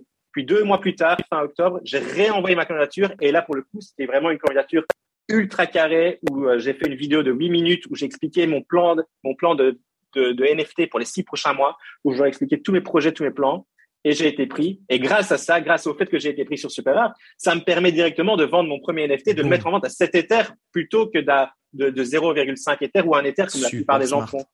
Et donc voilà, c'est prendre son temps, élaborer une stratégie, te créer une communauté, te créer une audience, et puis euh, et puis voilà. Après, après, euh, moi j'ai eu la chance d'être pris sur SuperArt, mais c'est pas pour autant que je vais continuer à vendre. J'adore parce que tu vois, c'est là où tu, tu prouves que finalement, il n'y a pas de hasard. Oui, la chance, elle existe, mais c'est, il y avait un mec qui disait, c'est fou parce que plus je travaille, plus je suis chanceux. Et je pense que c'est ah bah ça, en fait. C'est, non, mais c'est ça. Et c'est de se dire, tu l'as eu, mais tu l'as déjà pas eu du premier coup. Et après, tu as pris le temps de réobserver et tu as refait et, t'as, et, ça a été carré, tu as compris les codes, etc. Johan Lolos, uh, Crypto Photo Mania, Chief of the Big World of the Cryptocurrency. Euh, merci beaucoup pour ton temps, pour le partage de euh, cette nouvelle tendance, de ce nouveau monde qui est en train de se créer, avec ses bons comme ses mauvais aspects, avec euh, son authenticité comme ses scams. Faites bien attention. Sauf que c'est une déferlante qui arrive et que, que vous l'aimiez ou non, c'est comme Internet, c'est comme les téléphones portables, comme on disait à l'époque. Oh non, non, moi, j'en aurais jamais si vous l'aurez, si ça fera partie de votre monde, de votre réalité et votre quotidien. Donc, comme n'importe quelle chose qui arrive dans votre gueule, eh ben, il y a un moment donné, comme il disait Churchill, c'est mieux vaut prendre le progrès par la main avant qu'il vous prenne par la gorge. Et oui, je, oui, j'ai de la culture. Oui, j'ai de la culture, mon pote. Incroyable. je suis épaté, quoi. Et bien sûr. Je reste sans voix. Mais c'est vraiment ça, en fait. Les gars, ça vous arrive dessus.